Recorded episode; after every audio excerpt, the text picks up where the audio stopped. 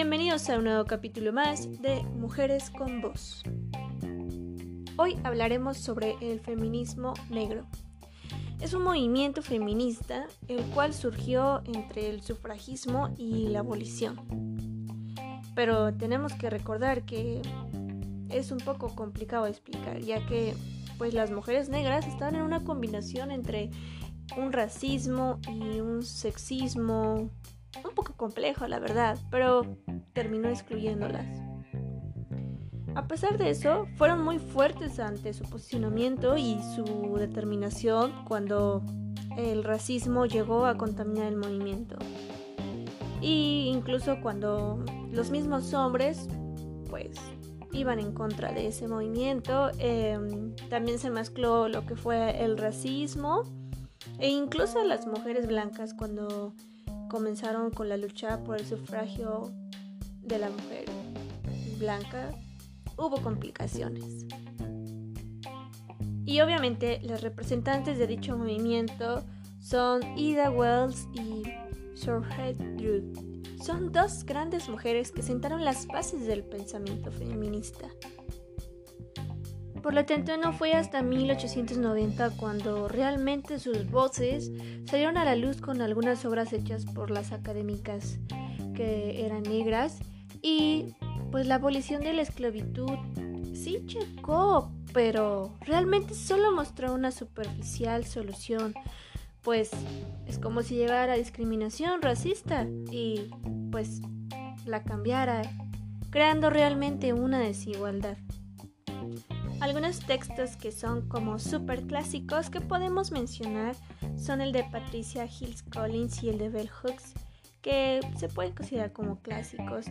Realmente en los años entre 80 y 90 e incluso con el marco de los Black Studies, em, fue cuando se, realmente se desarrolló esa voz y se, auto, se autoposicionaron, se autodefinieron y, y encontraron ese sentimiento colectivo por ello, se reunieron para crear un club de mujeres negras, en donde realmente lograrían dar una lucha contra los abusos sexuales y aquellos linchamientos sin piedad. Pues, imagínate, eran tratadas como un simple objeto sin valor. Una de las fundadoras de fue Ida Bell Wells, quien ella realmente llegó a concientizar a la sociedad. Fue fue tanto, tanto su fervor de, concientizar que gracias a su activismo negro demostró a la gente que estaba equivocada al tratar de juzgar unos actos de linchamiento, los cuales realmente eran falsos. La gente simplemente los linchaba y, y no, o sea, no era verdad.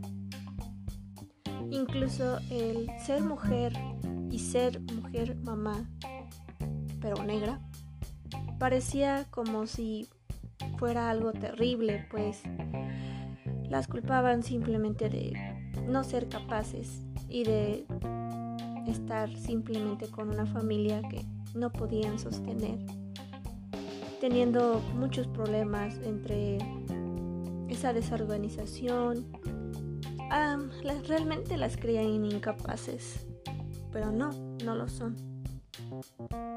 Es por ello que realmente las bases de este feminismo nos tienen que dar esa perspectiva donde la cual reflexionemos, pues, como mencionamos en el texto de Construyendo Puentes en Diálogo de Jacob Mercedes en España,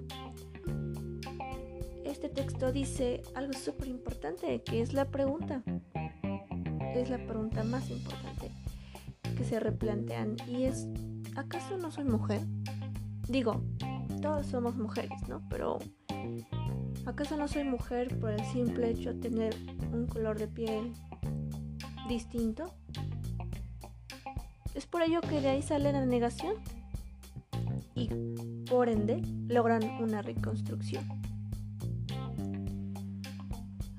Pareciera que dejar de ser constituidas como un objeto y ya realmente pensar que son personas es cuando toman la palabra, toman la fuerza, toman esa voz que nadie se las va a arrebatar y generan ese discurso novedoso pareciera, pero que realmente se lo merece.